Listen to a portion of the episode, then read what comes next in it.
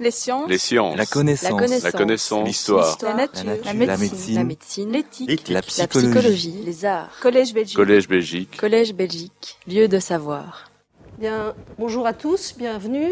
Donc, euh, je vous propose pour cette deuxième partie du cours, effectivement, d'aborder un petit peu plus en détail les reconstructions paléoclimatologiques. Et nous allons plus précisément parler aujourd'hui d'une période qu'on appelle le quaternaire, qui est une période caractérisée par une variabilité climatique extrêmement importante. Et cette période peut être étudiée grâce à l'analyse de différentes archives, archives climatiques, euh, Sophie vous présentera dans la seconde partie de ce cours les archives que l'on appelle donc les spéléothèmes et je reprendrai le relais pour vous présenter un petit peu les tourbières. Alors nous verrons ensuite quelle est l'utilité de cette approche pluri-archive, de coupler les spéléothèmes et les tourbières et nous conclurons sur quelques apports de ce type d'études aux reconstructions paléoclimatiques et notre connaissance générale des changements climatiques pour les prédictions euh, futures. Donc, je vous ai remis ici une évolution du climat depuis les 4,5 milliards d'années. Et nous allons aujourd'hui nous focaliser sur la partie tout à fait récente de cette échelle des temps géologiques que représente le quaternaire. Donc, cela représente gro- grosso modo 2,65 millions d'années. Et cette période, je vous l'ai dit, se caractérise par une forte variabilité climatique. Euh, Michel Crucifix, la semaine passée, vous a parlé notamment des cycles glaciaires interglaciaires qui caractérisent cette période. Alors pourquoi travailler sur cette période? Eh bien parce qu'elle comporte de très nombreux enregistrements, donc de très nombreuses archives sur lesquelles on peut travailler. On peut également obtenir une chronologie, donc une évolution des, événements avec une chronologie relativement euh, précise, et également parce que cette période se caractérise par une interaction très forte entre les activités humaines et l'évolution du climat. Alors, j'en ai déjà parlé il y a deux semaines. Donc, les archives climatiques, eh il y en a de différentes sortes. Des archives purement historiques, des archives biologiques, pensez aux coraux, aux cernes d'arbres, des archives de glace ou des archives sédimentaires. Alors, chacune de ces catégories d'archives va couvrir une période de temps différente et les archives sédimentaires sont les seules qui peuvent réellement couvrir l'intégralité du quaternaire. De plus, ces archives se caractérisent par une sensibilité différente. Sensibilité par rapport aux variations climatiques, mais aussi par rapport à l'impact des activités humaines. Et enfin, elles se caractérisent par une résolution temporelle euh, particulièrement intéressante qui va parfois de la saison à l'année, à la décennie, euh, en fonction d'une part du type d'archives sur lequel on va travailler, du type d'environnement, du taux de croissance ou du taux de sédimentation, si vous voulez, de l'archive, mais ça dépend également de l'analyse qu'on peut utiliser. Et donc, à ce jour, on a toute une série d'analyses in situ qui nous permettent de faire des reconstructions avec un pas d'échantillonnage qui descend jusqu'aux dizaines de microns, donc ce qui permet une résolution temporelle extrêmement importante. Donc, ici, nous avons choisi de vous présenter deux archives sédimentaires sur lesquelles nous travaillons actuellement, donc les spéléothèmes et les tourbières. Pourquoi ces archives? Eh bien, en particulier parce qu'elles sont toutes les deux disponibles en Belgique, qu'elles couvrent l'intégralité d'une période de temps commune, en l'occurrence l'Holocène, c'est-à-dire les 11 500 dernières années, qu'elles sont facilement datables en utilisant notamment la datation carbone 14 ou les datations uranium-thorium, qu'elles se caractérisent par une résolution temporelle élevée de l'année à la décennie, et en plus, elles contiennent toute une série de traceurs, de paramètres chimiques, physiques, biologiques que l'on peut étudier. Et finalement, elles ont une sensibilité différente par rapport au climat et aux activités humaines. Nous verrons que les tourbières sont particulièrement sensibles aux activités humaines, les spéléothèmes sont davantage sensibles aux variations climatiques. Donc, dans la suite de ce cours, nous allons vous présenter surtout la méthodologie. Comment, échan- enfin, comment échantillonnons-nous ces, ces archives Comment les dater? Comment définir les traceurs de manière à obtenir une interprétation paléoclimatique? Et donc là, je vais passer la parole à Sophie qui va vous présenter les spéléothèmes. Donc les spéléothèmes, ben, comme Michel vous l'a déjà un petit peu euh, raconté, donc ici par exemple dans, le réseau sud, c'est un, réseau euh, non accessible aux touristes dans, les grottes de Han-sur-Lez. On voit bien, il y a des stalagmites, des stalactites, des draperies un peu plus loin. Donc tout cet ensemble-là de dépôts chimiques souterrains, on les appelle scientifiquement des spéléothèmes. Et plus précisément, on appelle euh, plutôt tout ce qui est carbonaté, donc qui est constitué de, principalement de la calcite, ici en Belgique. Euh, on les appelle, on donne ce nom spéléothème. donc ici un autre exemple, la grotte de Bruniquel euh, en France, et on voit bien aussi plusieurs, plusieurs générations même de stalagmites. Et à côté de, tous ces dépôts chimiques, à côté de tous ces euh, il y a également des dépôts détritiques, par opposition aux dépôts chimiques. Comment se forme un spéléothème? D'abord, on a besoin d'eau. Cette eau va s'infiltrer dans le sol, va s'infiltrer dans le calcaire et va dissoudre ce calcaire. Donc on a besoin d'eau. Seulement, de l'eau pure, ça n'a jamais euh, dissous beaucoup de calcaire. Donc on a besoin d'un acidifiant pour que euh, ce calcaire se dissolve facilement. L'acidifiant ici va être amené par la végétation, par la respiration euh, de la végétation et donc euh, qui produit du CO2 par ses racines. Ce CO2 se retrouve dans le sol hein, à des taux plus élevés que dans l'atmosphère. Dans l'atmosphère, on a un taux de 0,03%. Dans le sol, il peut aller jusqu'à 10%. Cette eau va donc se charger en CO2, CO2 et ensemble, ils vont former de l'acide carbonique qui va faciliter la dissolution du calcaire. Une fois arrivé, donc cette goutte, une fois arrivée euh, dans le vide que représente la grotte, mais dans ce vide, en fait, le taux de CO2 est moins élevé que dans les fissures ou que dans le sol. Donc on parle de pression partielle du CO2 qui est moindre dans, dans la grotte et il y aura un rééquilibrage, un rééquilibre qui va se faire entre la goutte et l'atmosphère. Il y a trop de CO2 du coup dans cette goutte, donc le CO2, le CO2 va euh, sortir de l'eau tout en précipitant la calcite. C'est une question d'équilibre chimique. Et donc, ces spéléothèmes se forment beaucoup plus par dégazage du CO2 et pas du tout par évaporation comme on pourrait le croire. En tout cas, dans nos régions tempérées, c'est le dégazage du CO2 qui forme euh, les spéléothèmes et pas l'évaporation. Que se passe-t-il? Lors de périodes glaciaires, ben, on a peu de végétation dans nos régions. Donc, beaucoup d'érosion du sol et tous ces, produits de l'érosion vont se retrouver en grotte. Il faut savoir qu'on retrouve tous ces sédiments qui sont capturés par les grottes en Belgique, comme ici la grotte de la Vilaine Source à Arbre, près de Namur.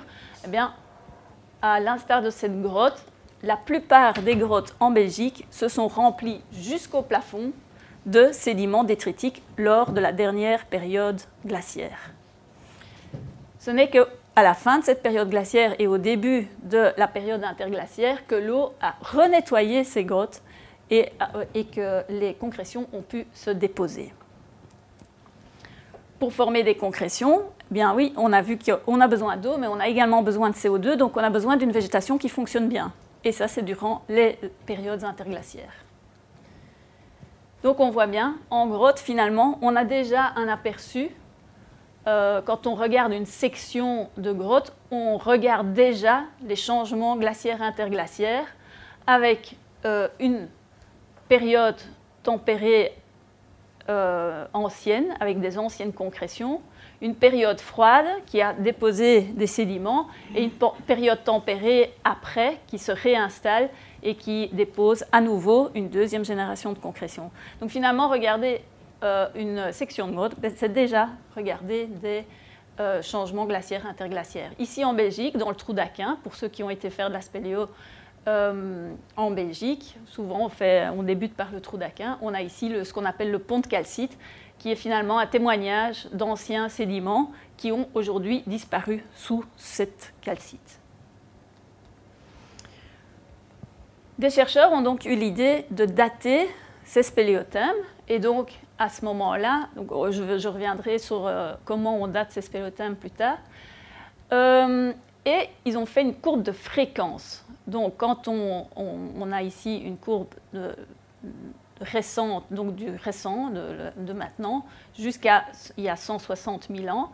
Et quand on fait une, une accumulation des fréquences de dates qu'on obtient, on retrouve cette courbe glaciaire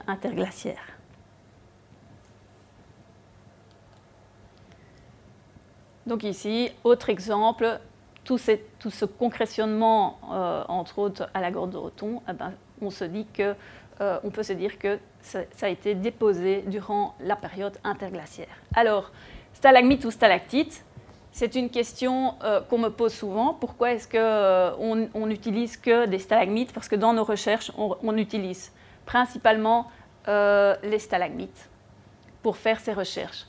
Donc ça a une importance, contrairement à ce que pense Spirou. Euh, nous utilisons ces stalagmites grâce à parce que la, structure de dépôt est beaucoup plus claire que par exemple une stalactite. Une stalagmite se dépose toujours à son sommet. La goutte tombe toujours sur le sommet de la stalagmite, donc il, va en résulter une structure de cette stalagmite qui est beaucoup plus claire, beaucoup plus facile à décortiquer que par exemple une stalactite où l'eau peut couler de ce côté-là et puis après de ce côté-là et on n'a pas de, structure très, euh, très claire. La répartition des stalagmites, donc ça c'est fabuleux. Les stalagmites, on les trouve un petit peu partout dans le monde. Donc, euh, surtout là, évidemment, où il y a du calcaire. 12% de la surface terrestre euh, non couverte de glace, c'est du calcaire, et donc c'est là qu'on va trouver des grottes et des spéléothèmes. Et pour, euh, votre information, environ 25% de la population mondiale dépend de cette eau karstique, c'est-à-dire l'eau qui découle de, phénomènes de dissolution du calcaire. D'ailleurs, en Belgique aussi, c'est très important l'eau karstique, puisqu'on en fait la trappiste de Rochefort. La distribution spatiale en Belgique, même chose, ça suit évidemment la distribution spatiale des calcaires en Belgique et les grandes grottes. Donc ici, on, voit bien tous les phénomènes de dissolution répertoriés en Belgique, il y en a énormément, mais les grottes principales se retrouvent principalement dans le calcaire, la bande de calcaire euh, dévonienne ici qui traverse la Belgique d'est en ouest, qu'on appelle la calestienne, et les calcaires carbonifères du Condro.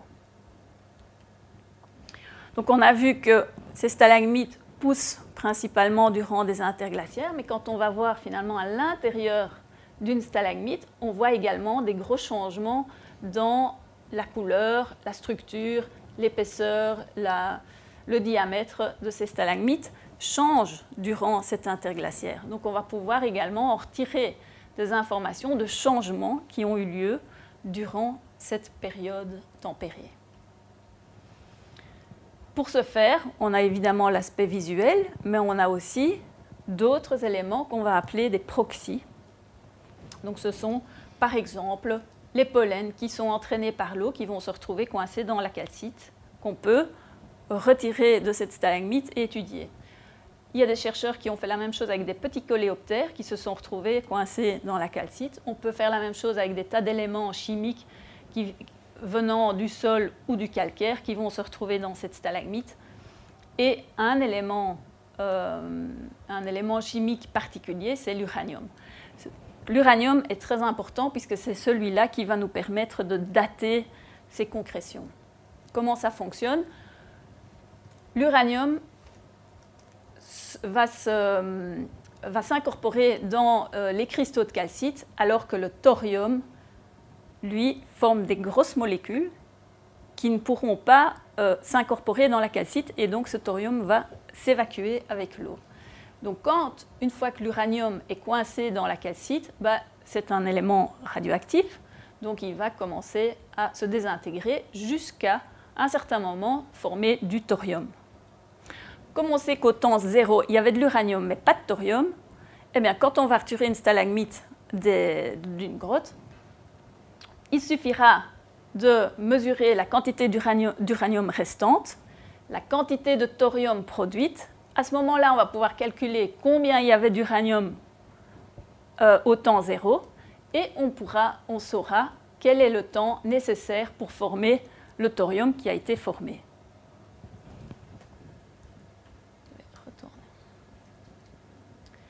Donc ça permet la datation très précise en fait de, euh, des différents endroits dans la stalagmite. Autre élément très important euh, pour retrouver le climat, c'est la matière de la calcite elle-même. Donc les, les, atomes qui se retrouvent dans la calcite elle-même, on a du calcium, du carbone et de l'oxygène. Ce carbone et cet oxygène, on va l'utiliser, on va aller mesurer les différents isotopes de carbone et d'oxygène. Les isotopes de l'oxygène, vous en avez sûrement entendu parler parce qu'il y a des chercheurs qui font la même chose dans les glaces. Dans les carottes de glace, on, euh, on regarde les changements isotopiques de l'oxygène pour en retirer les changements de température. On va essayer de faire la même chose ici dans les stalagmites. Le carbone, lui, il vient en partie du CO2 produit par la végétation et en partie du calcaire. Et donc, ça va être une, euh, euh, ces deux carbones, disons, n'ont pas la même signature isotopique. Et donc, quand le sol sera très actif, ben, la signature isotopique de ce carbone euh, aura plus la signature isotopique du sol que du calcaire. Et donc, ces changements vont faire qu'on va avoir une idée des changements de l'activité du sol. Et le sol, il est surtout très actif quand euh, la période est plutôt chaude, humide. Voilà comment on, fait. Donc pour euh, ici une petite stalagmite qui fait 30 euh, cm de long, qui vient des grottes de Han, la partie non touristique. La première chose, ben, c'est la couper en deux, la polir. On voit bien la structure, la structure interne. Et puis on peut prendre des échantillons pour la datation à plusieurs endroits, ce qui va nous permettre de euh, construire la courbe de croissance. Après ça, on prend des échantillons euh, tout fins, donc quelques, quelques microgrammes de calcite euh, pour les mesures isotopiques. Et à ce moment-là, on peut reconstruire la courbe isotopique. Et c'est ainsi que les chercheurs ont pu reconstruire des courbes isotopiques, ici le delta C, donc le carbone, qui montre des changements qui sont équivalents aux changements qu'on connaît dans les glaces pour la période de 30 000 ans à il y a 80 000 ans.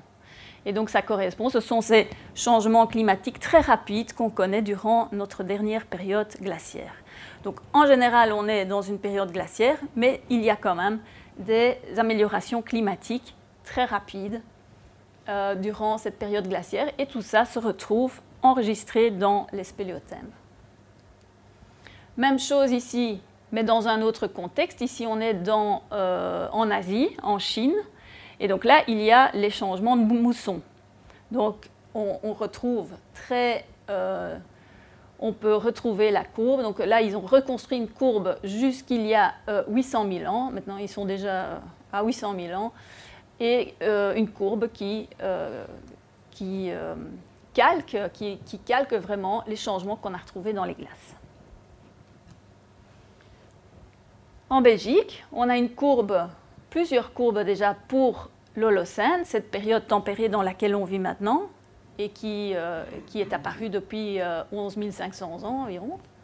Et là, on voit très bien, avec un pas d'échantillonnage constant, ben, on voit bien qu'il y a une partie de, cette stalagmite qui a euh, euh, poussé plus vite.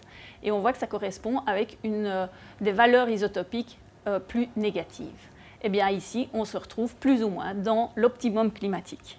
Donc il y a une relation très claire entre la croissance des stalagmites, les isotopes, et je vais vous montrer plus tard également les éléments traces, et le climat.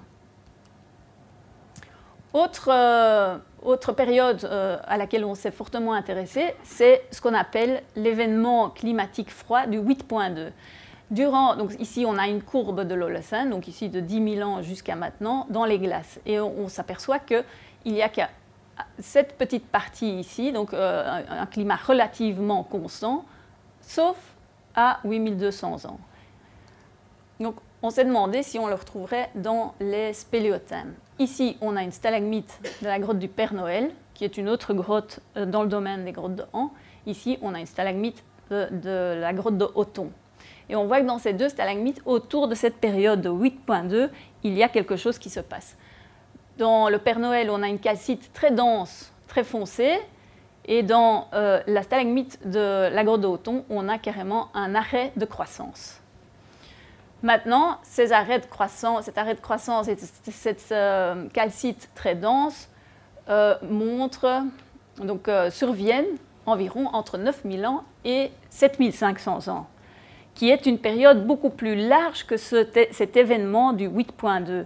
Et donc ici, on a pu démontrer que finalement, dans ces archives européennes, même si on voyait effectivement quelque chose qui se passe à 8.2, ben, en fait, euh, on voit une période plus large qui était déjà une période de détérioration climatique et pas forcément ce petit événement 8.2. Alors, pour l'instant, donc ça, ce sont des recherches en cours. On, euh, on est en train de regarder dans les isotopes. Et là, effectivement, on voit un signal isotopique qui calque cette grande période, mais à 8.2 précisément, il y a un, pic négatif de ces isotopes. Donc non seulement on peut retrouver des changements euh, à l'intérieur des interglaciaires, mais également des événements très très courts. Autre exemple, et euh, Michel vous a parlé la fois passée du phénomène El Niño, ce changement euh, climatique qui, euh, qui, est géré par euh, l'océan Pacifique.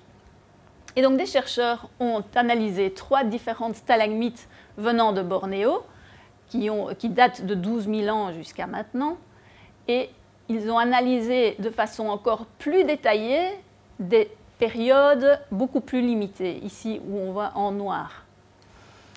Pour pouvoir comparer, donc en regardant les isotopes sur cette toute petite période, ils ont essayé de comparer la variabilité. Et ils se sont rendus compte qu'à certaines périodes, on voyait une grande variabilité liée à ce, ce phénomène El Niño, et à d'autres périodes, ces variabilités sont nettement plus petites. Donc grâce au spéléothème, on retrouve également des tout petits changements très très rapides. Dernier exemple, euh, dernier exemple que je vais vous raconter, c'est en surlaisse. Euh, voici la stalagmite Proserpine, qui fait partie d'un ensemble qu'on appelle le boudoir de Proserpine et qu'on retrouve de temps en temps dans des anciennes cartes postales euh, de Anse-sur-Lesse. Proserpine est une grosse stalagmite tabulaire qui fait environ 2 mètres de haut alors évidemment, ici, la stalagmite, ben, on ne peut pas la prélever, ce n'est pas possible. Donc ce qu'on fait, c'est qu'on on prend une carotte, on fait un carottage sur la stalagmite. Donc ici, vous voyez mon collègue Yves Kinif de l'Université de Mons qui carotte cette stalagmite proserpine et on en a retiré une euh, carotte de calcite d'environ 2 mètres de long. Cette, euh, cette stalagmite, en la datant, on s'est rendu compte qu'elle a poussé depuis, euh, donc elle a commencé à, pousser à 200 ans après Jésus-Christ jusqu'à maintenant, ce qui est une croissance extrêmement rapide. 2 mètres en 2000 ans, c'est extrêmement rapide. En plus, sur les derniers 500 ans, cette stalagmite est entièrement laminée et nous pouvons compter les lamines visuellement. Donc il ne faut même pas de microscope, il y a moyen de les compter comme ça euh, à, la vue. Alors on a comparé évidemment aux datations uranium-thorium et on s'est rendu compte qu'en comptant ces lamines, ben, on se rend compte qu'il faut deux lamines par an. Et donc c'est un véritable chronomètre. Les lamines, on les voit parce que comme ça, visuellement, on dirait qu'il y a un changement de couleur. En fait, la différence de la mine est liée à un changement de porosité. Donc c'est un petit peu comme si vous avez un morceau de verre avec, dans lequel il y a des bulles. Ben, le morceau de verre, vous le verrez blanc, mat. Tandis qu'un morceau de verre dans lequel il n'y a pas du tout de bulles, ben, vous le verrez translucide, vert foncé. C'est un peu la même chose avec la cassite ici. Donc les lamines blanches sont des lamines très poreuses. Les lamines foncées, ce sont des lamines euh, plus denses. Et donc, on regarde là des lamines saisonnières. Ces lamines saisonnières ont également été démontrées, pour la première fois d'ailleurs, ici en Belgique, dans le tunnel de Godardville, par Dominique Gentil, où un tunnel abandonné, euh, dans ce tunnel abandonné, ben, les concrétions ont commencé à pousser, et comme on connaissait l'âge de, l'abandon de ce tunnel, ben, il suffisait de compter les lamines. On s'est rendu compte qu'il y avait le même nombre de lamines que d'années, et donc là aussi, on voyait bien que euh, doublet de lamine, hein, donc deux lamines, représente une année. On a, étudié une autre stalagmite belge d'une grotte que vous connaissez sûrement, la grotte de Remouchant, également touristique. Et à côté du chemin touristique, il y a cette toute grosse stalagmite qui est tombée et on a carotté la base. Alors là, cette stalagmite a commencé à pousser il y a 120 000 ans et la base, en tout cas, s'arrête environ à 113 000 ans. Alors là, on ne se retrouve pas dans notre période tempérée, mais on se retrouve dans la précédente, qu'on appelle l'émien. Donc c'est l'interglaciaire précédent qui, euh, euh, euh, l'interglaciaire précédent, donc à, peu près de 130 000 ans à 120 000 ans. Et puis ça commence à se dégrader, le climat commence à se dégrader, on a encore plusieurs soubresauts et puis on rentre en, glaciation, si vous voulez. Et donc, qu'est-ce qu'on voit ici? Ben, D'abord, déjà, on voit des changements très nets à 118 000, 117 000, qui sont des dates connues ailleurs en Europe pour euh, où on voit effectivement dans d'autres archives des détériorations climatiques. Donc ici, on a le même phénomène, les mêmes dates, ça correspond. Mais ce qui est plus intéressant, c'est que finalement, toute cette partie est également laminée. Alors ici, c'est beaucoup plus difficile de démontrer que ces lamines sont, euh, qu'il y a deux lamines par an, mais vu que euh, pour les périodes récentes, toutes ces, euh, on, a chaque fois deux lamines par an, ben, on peut faire l'hypothèse que ici, on, pourrait avoir la même chose, disons. Donc là, ça devient intéressant parce que ça veut dire qu'on va pouvoir étudier ces changements saisonniers dans notre interglaciaire, mais dans les interglaciaires précédents et pouvoir faire des comparaisons. C'est également intéressant pour le futur, puisque nous, ce qui nous intéresse, ce n'est pas d'avoir le climat dans 100 ans, dans 200 ans, mais finalement, ce qui nous intéresse, c'est de savoir quelle implication ça aura pour notre vie. C'est-à-dire, est-ce qu'on va encore avoir des saisons? Est-ce qu'on aura quatre saisons au lieu de deux saisons? Est-ce qu'on aura plus de pluie durant l'hiver ou plutôt durant l'été? Et donc, c'est ça qu'on pourra étudier et qu'on essaye d'étudier euh, dans, dans, ces, euh, dans ces spéléothèmes. Et donc, c'est ça qui est assez fabuleux, c'est que ces spéléothèmes offrent non seulement euh, euh, la possibilité de dater de façon absolue, mais également d'aller voir à la résolution saisonnière. Alors on s'est rendu compte, ça c'est la dernière chose que je voulais vous dire, on s'est rendu compte que ces lamines, eh bien, dans ces lamines, il y a également des différences dans les, dans les éléments traces.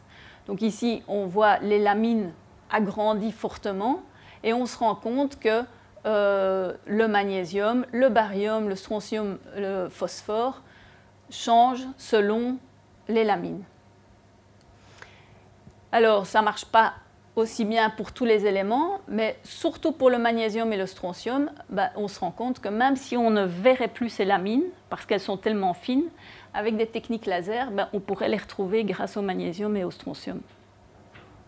Le phosphore, lui, il va plus nous donner des informations sur le type de végétation et sur l'activité du sol, tandis que le strontium, le barium et le magnésium, ce sont plutôt des euh, traceurs hydrologiques. C'est-à-dire que euh, au plus il y aura d'eau, en gros, hein, au plus il y aura d'eau, au moins on aura de magnésium, barium, strontium, c'est un peu de la, dilution en fait. Ce sont des phénomènes de dilution. Voilà, alors une archive peut nous donner évidemment énormément euh, d'informations, mais euh, il est toujours préférable de comparer et de, et de croiser les informations avec d'autres archives. Et ça, c'est effectivement ce qu'on essaye de faire avec Nathalie, avec Nathalie Fagel, c'est euh, de comparer les informations finalement que les spéléothèmes nous donnent et les informations des tourbières. Et je vais donc laisser à Nathalie le soin de vous expliquer un peu plus en détail les tourbières. Donc on va maintenant changer un petit peu d'environnement et on va regarder un petit peu les tourbes que vous pouvez observer en Belgique.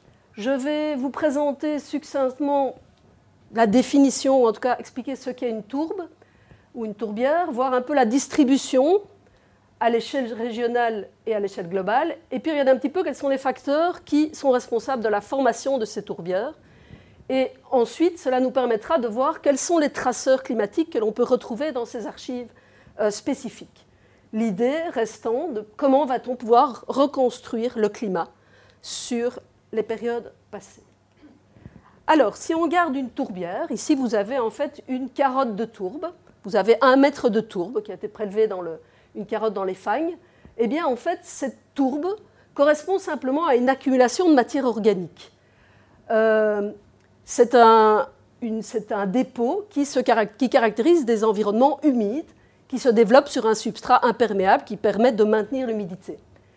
Alors, la tourbe constituée généralement de deux parties. Il y a la partie supérieure, ici, vous voyez, verdâtre, qui est en fait la partie vivante, donc qui se caractérise par une végétation particulière, avec notamment, dans les tourbières qui sont de bonne qualité, des sphènes, et différentes espèces de sphènes. Ensuite, vous avez la partie brune, ici, qui à l'œil paraît assez homogène, et qui correspond à ce qu'on appelle le catothelme, mais peu importe. C'est une accumulation de matière organique qui est partiellement décomposée. Et on verra que le taux de décomposition est indicateur des conditions d'humidité. Donc la tourbe, globalement, c'est essentiellement de l'eau et 10% de matière sèche. Alors, si on regarde la distribution spatiale des tourbières à l'échelle du globe, on a une distribution extrêmement hétérogène. Donc les zones riches en tourbières sont situées plutôt dans les zones ici de haute latitude, et cette distribution hétérogène s'explique principalement par les facteurs responsables ou permettant la formation des tourbières. Donc vous avez ici un schéma qui vous donne les principaux facteurs qui interviennent. Alors nous avons évidemment le climat, qui va contrôler notamment les conditions d'humidité. Vous avez la euh, topographie euh, du fond, vous avez l'activité biologique, et tous ces paramètres vont en fait permettre ou non la formation de tourbières.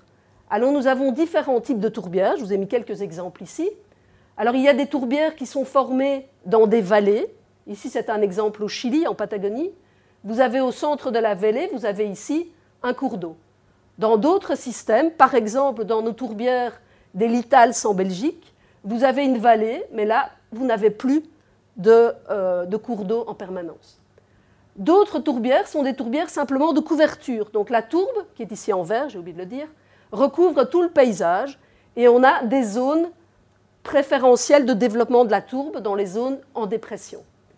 Et enfin, on a les tourbières qui vont nous intéresser particulièrement aujourd'hui, qu'on appelle les tourbières bombées ou les tourbières ombrotrophes, que l'on trouve en Belgique notamment dans les fagnes au niveau du Mystène. Et ces tourbières se caractérisent par une topographie, en fait, également une dépression sur un substrat imperméable. Et vous avez en fait le ruissellement qui influence les parties latérales de la tourbière, mais la partie centrale ici n'est plus influencée par ce ruissellement, elle est uniquement alimentée par les apports atmosphériques. Et donc je vais essayer de vous montrer que ces tourbières de ce type-là peuvent être utiles pour reconstituer les apports de particules atmosphériques. Alors comment se développent les tourbières? Eh bien on a différents stades d'évolution ici schématisés en fonction du temps. Vous pouvez imaginer au départ un petit lac, laissé par exemple par le le retrait des glaciers. Ensuite, eh ce lac va progressivement être comblé par le développement de la végétation, ici en vert. Et vous arrivez progressivement à un système où l'eau est fortement réduite et vous avez le développement ici d'une tourbe qu'on va dire minérotrophe parce qu'elle est influencée par les apports latéraux, caractérisée par une végétation spécifique qui aime ces environnements humides. Et ensuite, suite au développement de la tourbe, si le développement est plus important que la décomposition de la matière organique, vous allez avoir progressivement un gonflement du sol, si vous voulez, et donc une structure bombée qui va se développer, qui va permettre de développer une partie de la tourbière uniquement alimentée par l'atmosphère. Alors, l'analyse des tourbes nous permet notamment de reconstituer les conditions d'humidité.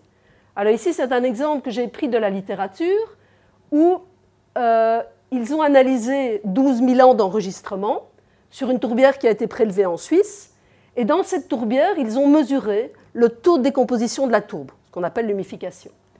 Et ils montrent dans ce schéma, en fait, que lorsque le taux de décomposition est élevé, eh bien, en général, cela, cela concerne des périodes plutôt humides, qui sont favorables à la décomposition. Et ici, sur cet échantillon-ci, j'ai mis en bleu les périodes humides, et vous voyez que la période qui se démarque le plus pour tout l'interglaciaire Holocène, c'est la période qui correspond au maximum de température qu'on appelle l'optimum climatique de l'Holocène. Et donc, nous avons un premier paramètre, le taux d'humification, qui nous permet de reconstituer les conditions d'humidité de surface de la tourbière. Et donc, c'est évidemment un paramètre qui est en lien avec les précipitations.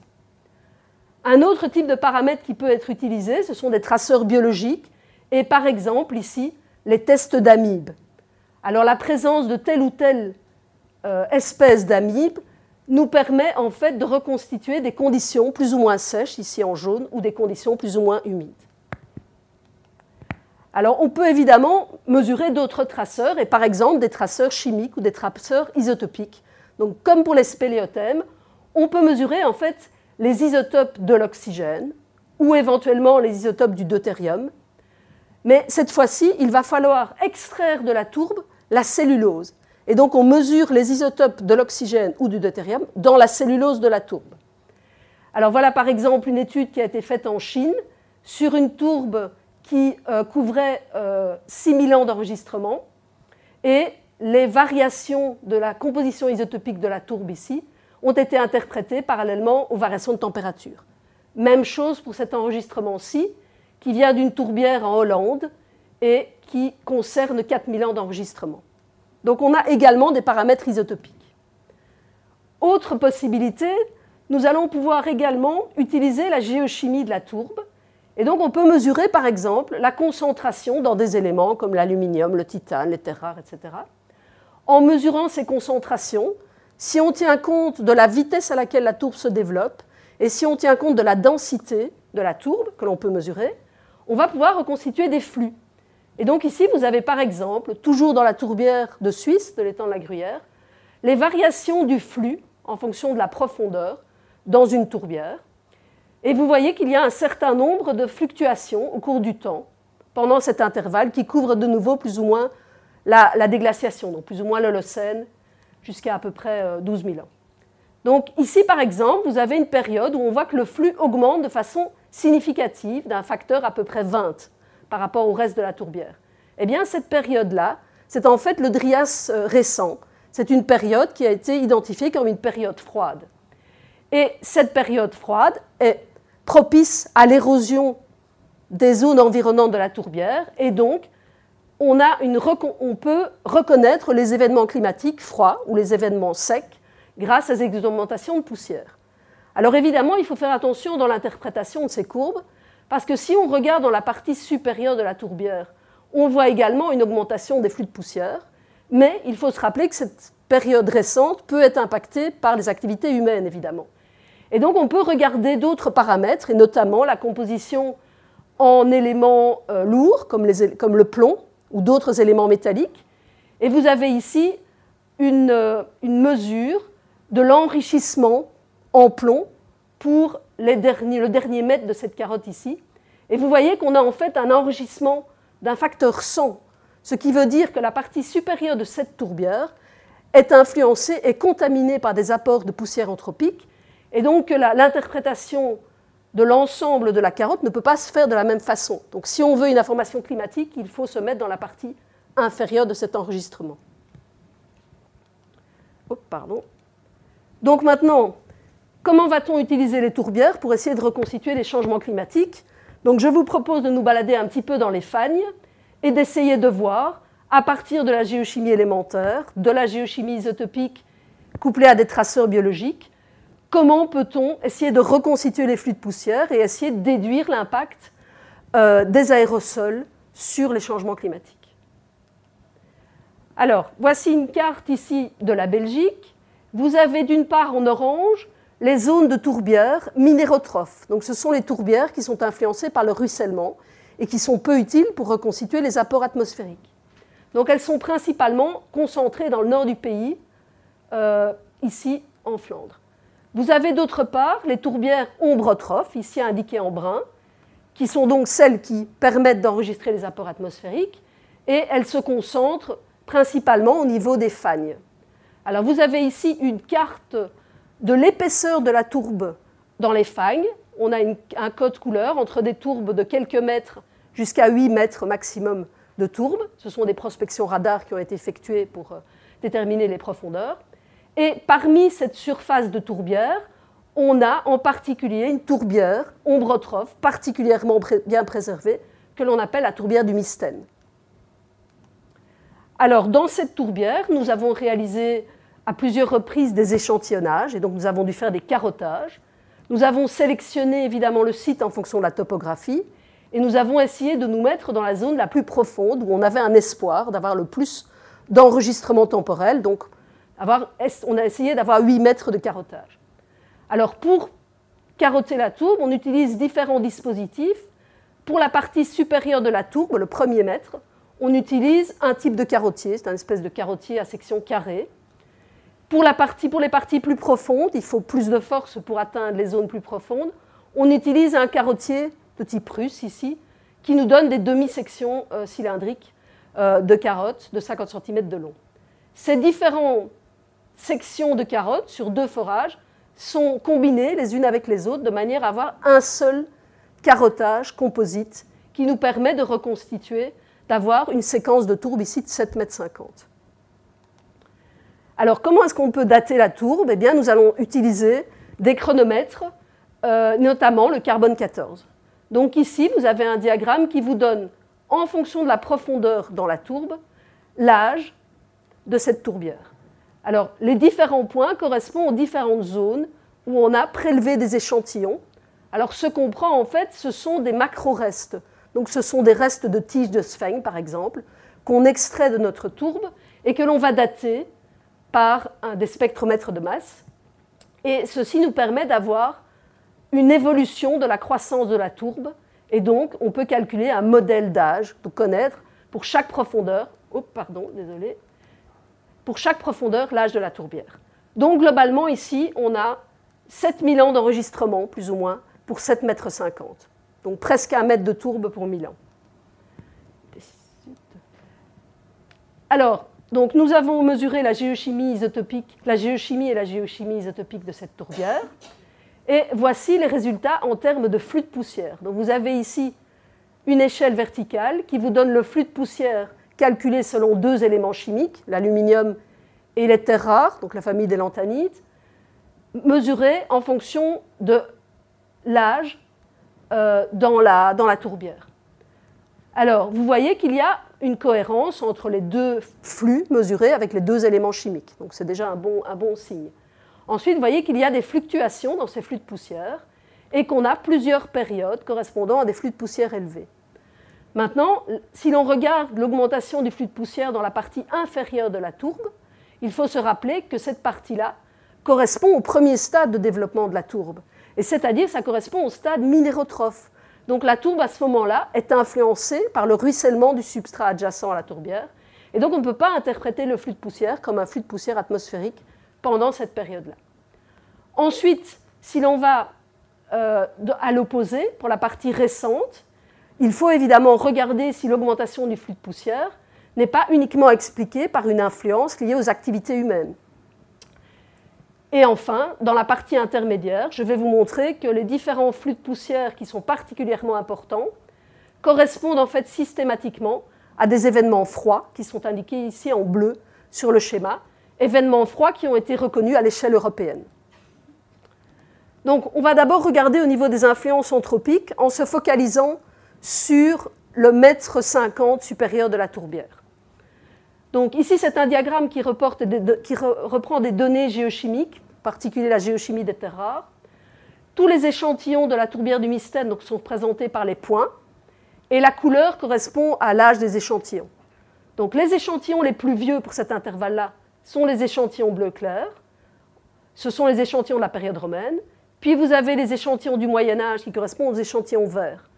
Ces deux catégories d'éléments sont se montre une variabilité entre deux pôles, que j'ai mis en jaune ici, qui sont d'une part les sources régionales liées à l'érosion des sols euh, développés sur les substrats cambriens euh, des tourbières des Fagnes, et ici la source distale principale de poussière en Europe, c'est-à-dire le désert du Sahara. Donc là, on peut imaginer que pour tous ces échantillons-là, les fluctuations de terre de la géochimie est uniquement expliquée par des sources naturelles et une variabilité de ces sources naturelles. Par contre, pour les échantillons plus récents, notamment ceux de la période de la révolution industrielle, donc depuis 1750 jusqu'à 1950, ce sont les points en rouge, vous voyez que la, géochimie des, terres rares est fortement enrichie en terres rares. Et vous voyez que tous les points vont vers le pôle représentatif des charbons que l'on utilisait en Belgique pendant la révolution industrielle. Donc on a clairement une source de contamination ici. Pour les échantillons plus récents, qui sont indiqués ici en bleu plus foncé, les échantillons des 50 dernières années, eh bien ces échantillons vont vers un pôle de nouveau lié à une activité humaine, mais plutôt lié aux aciéries. Alors, si on, continue pour euh, voir un petit peu l'identification des sources, on peut utiliser des traceurs isotopiques. Ici, simplement, j'ai utilisé deux traceurs, le plomb et le néodyme. De façon très, brève, on peut dire que, les, la composition isotopique du plomb ou du néodyme dépend de l'âge des échantillons, et ça dépend de la source et de la nature de la source. Le, plomb est un élément qui est particulièrement sensible à la contamination anthropique. Alors, selon l'axe ici, vous voyez que les échantillons, depuis la période industrielle jusqu'à la période moderne, se disposent dans la boîte que j'ai mis en rose et se caractérisent par un changement de la signature isotopique en plomb. Donc, tous ces éléments-là sont influencés par une contamination anthropique depuis la révolution industrielle. Les échantillons dans l'autre euh, rectangle ici montre une variabilité, cette fois-ci sur l'échelle des, rapports isotopiques du néodyme, qui est beaucoup plus sensible au changement de source naturelle.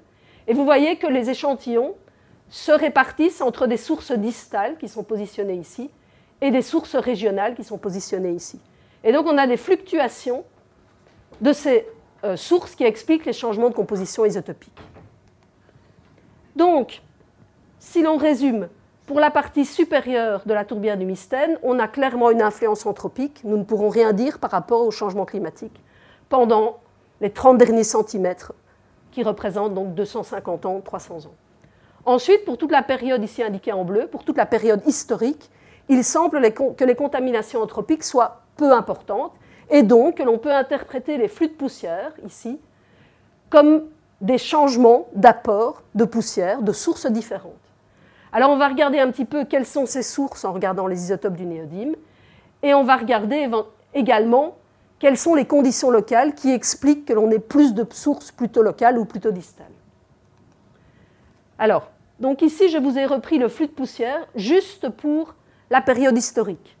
Donc c'est représenté ici sur une échelle de temps, avec la période récente ici au-dessus.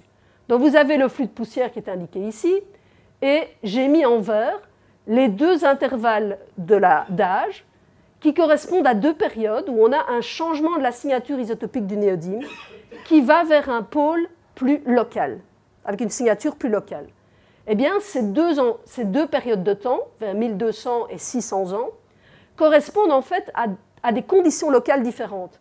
Pour cet intervalle-ci, vous voyez ici, j'ai repris la courbe des pollens, avec le pourcentage de pollen arbustif par rapport au total des pollens, vous voyez qu'il y a une chute des pollens arbustifs. Qu'est-ce que cela veut dire? Ça veut dire qu'il y a un changement de paysage. Donc on peut avoir une coupure euh, de nombreux arbres, et donc vous avez une ouverture du paysage qui va entraîner une érosion accrue des sols environnants. À 600 ans, nous n'avons pas de changement de la couverture euh, végétale arbustive, mais par contre, si l'on regarde les sphènes que l'on observe, les assemblages de sphènes que l'on observe dans la tourbière, on se rend compte qu'on a une prédominance de sphènes qui caractérise des périodes plutôt sèches. Et donc, encore une fois, une période sèche est une période propice à l'érosion des sols environnants. Si on se concentre maintenant sur les intervalles, les deux autres intervalles où on a une augmentation des flux de poussière, eh bien là, on voit que les signatures isotopiques du néodyme vont dans l'autre sens, c'est-à-dire qu'on a plus d'apports venant de sources beaucoup plus éloignées, venant des sources du Sahara. Dans ce cas-là, on voit que les assemblages de sphènes sont plutôt caractérisés par une augmentation des sphènes caractérisant les périodes plus humides. Donc on est dans une période plus humide, donc il y a un développement de végétation locale très important, peu d'érosion locale, et donc on peut avoir un apport de poussière atmosphérique assez lointaine. Parallèlement à ça, on peut regarder aussi, par exemple, un paramètre climatique qui est l'activité solaire. Et donc ici, vous avez une courbe d'activité solaire qui est obtenue à partir d'un élément, euh, d'un cosmonucléide qui est produit par l'activité solaire, en tout cas lié à l'activité solaire. Et cette courbe en bleu vous donne en fait la variation de l'activité solaire avec les excursions euh, négatives ici qui correspondent à des périodes froides.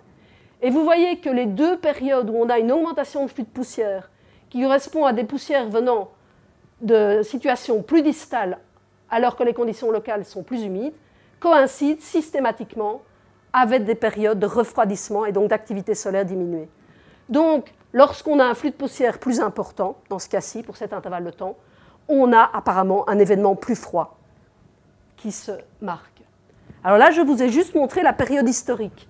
Maintenant, on peut regarder l'ensemble de la période, de l'actuel jusqu'il y a 7500 ans. Donc tout l'enregistrement que l'on a recoupé par la carotte du mystème. Alors dans ce diagramme, vous avez d'une part le flux de poussière ici, d'autre part le rapport isotopique du néodyme.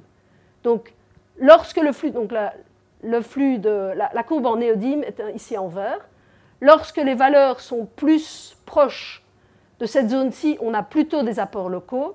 Lorsqu'on va vers le haut, on a plutôt des apports du Sahara. Et vous voyez qu'au cours de l'Holocène, on a globalement un changement de la composition isotopique qui montre une tendance avec de plus en plus d'apports de poussière distale, de plus en plus d'apports de poussière venant du Sahara. Ensuite, vous voyez qu'on a les périodes d'augmentation de poussière qui sont observées par exemple il y a 5000 ans, il y a 2500 ans, euh, il y a 1500 euh, ans. Vous voyez que ces différentes augmentations de poussière correspondent à chaque fois aux périodes qui sont reconnues comme des périodes froides à l'échelle européenne. Et donc encore une fois, on voit que les changements, que l'augmentation, l'augmentation des flux de poussière coïncide avec des événements froids maintenant pour toute la période des 7500 dernières années. Alors on peut évidemment, il faut comparer avec d'autres archives. Et ici, vous avez un exemple. Donc vous avez les, données du flux de poussière mesurées dans la tourbière du, du Mystène, donc nos données ici. Elles sont comparées avec des données d'une autre tourbière en Suisse, euh, tourbière qui a été fortement étudiée, donc c'est celle dont je vous ai déjà présenté pas mal de paramètres. Et puis, vous avez ici en bleu une autre archive qui est représentée par des glaces, des carottes de glace qui ont été prélevées dans le nord du Canada. J'ai remis ici les périodes froides, et vous voyez qu'au moins pour deux des périodes froides, on a systématiquement donc, le flux de poussière important dans les, tourbières, qui coïncide avec un changement euh, dans le flux de poussière mesuré dans les glaces canadiennes. Donc il y a une certaine cohérence entre les archives, ce qui nous permet de conforter nos, interprétations en quelque sorte. Sinon, les changements qu'on pourrait observer dans le mystème ne pourraient être que des changements locaux. Donc juste pour résumer, les tourbières ombrotrophes semblent être de bons traceurs des flux de poussière, mais attention, il peut y avoir une influence du climat, mais aussi des activités humaines. On peut identifier la source des poussières en combinant géochimie élémentaire, géochimie isotopique. Et on peut essayer de déterminer les causes des flux de poussière en combinant des informations qui nous donnent des conditions locales d'humidité, notamment par les traceurs biologiques, et les isotopes du néodyme. Donc, lorsqu'il y a des apports distaux importants, on a plutôt des événements froids, et donc on peut éventuellement essayer de voir le lien entre la géochimie de la tourbe et l'activité solaire et essayer d'aller plus loin dans, ce, cette relation. Donc pour terminer, euh, notre approche multi-archive, en fait, euh, est la base d'un projet financé par le FNRS, projet OPS. Euh, donc Michel Crucifix, Sophie et moi-même sommes partenaires de ce projet. Et l'idée est en fait de reconstituer à une échelle annuelle à décennale l'évolution des climats pour, des périodes particulières de l'Holocène, qui sont les périodes où on a vu des augmentations de flux de poussière. Donc, l'objectif et la démarche de ce projet va être de comparer les réponses des deux archives, Spéléothème, Tourbière, voir déjà s'il y a une, si une partie de, de l'information climatique n'est pas cachée par une activité humaine, par une contamination humaine, dégager les influences locales et régionales en regardant la cohérence entre les deux archives, et également en regardant par rapport à d'autres sites européens. Et enfin, essayer de voir quel est l'impact de nos euh, informations pour les changements climatiques. Alors maintenant, vous allez me dire, bon, quel est le lien avec les changements climatiques? Eh bien, les, les changements climatiques, en fait, sont en grande partie contrôlés par différents facteurs, différents forçages.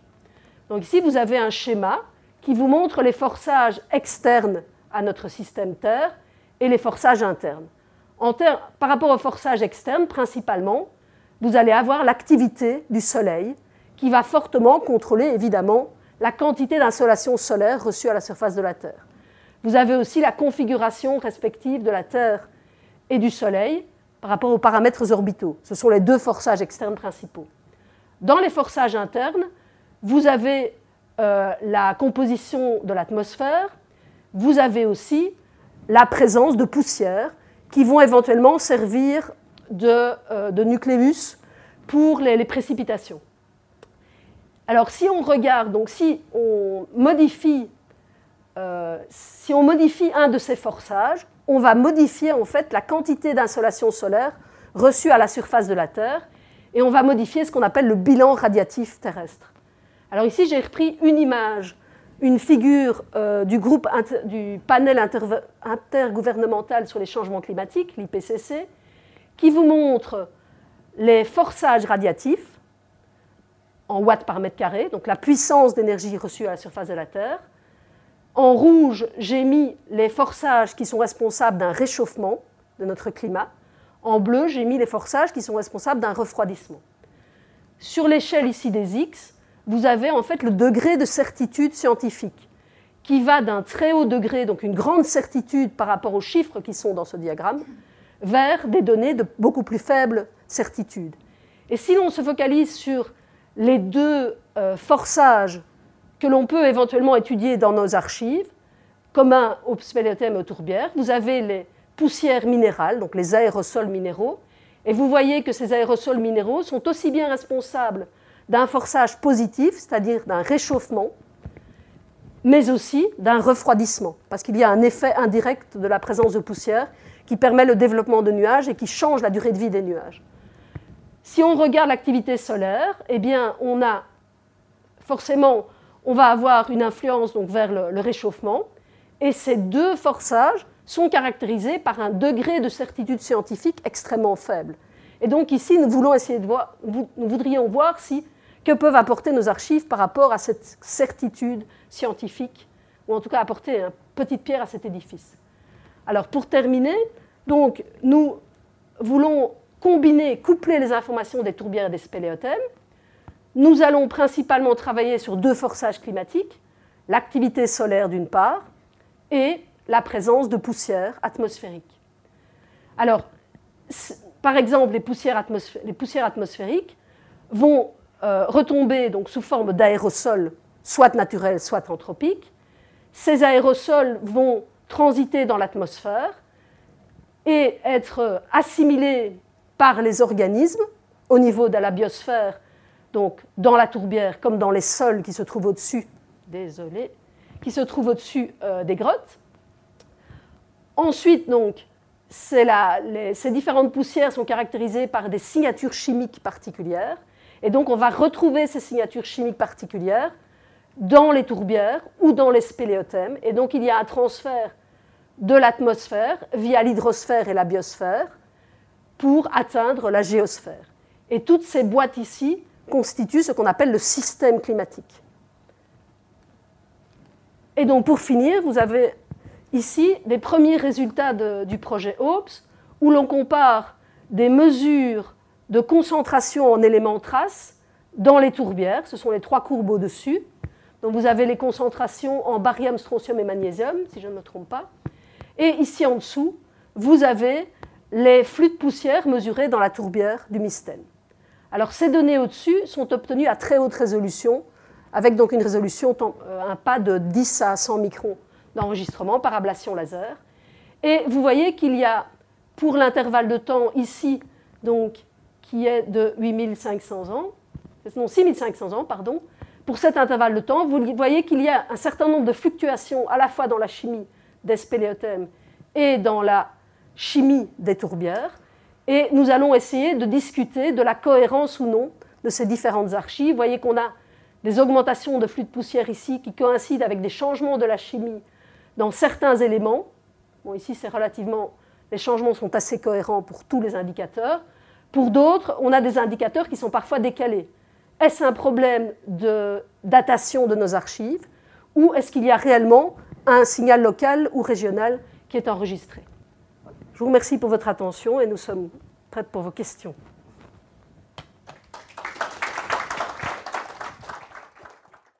Les sciences. Les sciences. La connaissance. La connaissance. L'histoire. La nature. La La nature. médecine. La médecine. La médecine. L'éthique. La La psychologie. psychologie. Les arts. Collège Belgique. Collège Belgique. Collège Belgique. Lieu de savoir.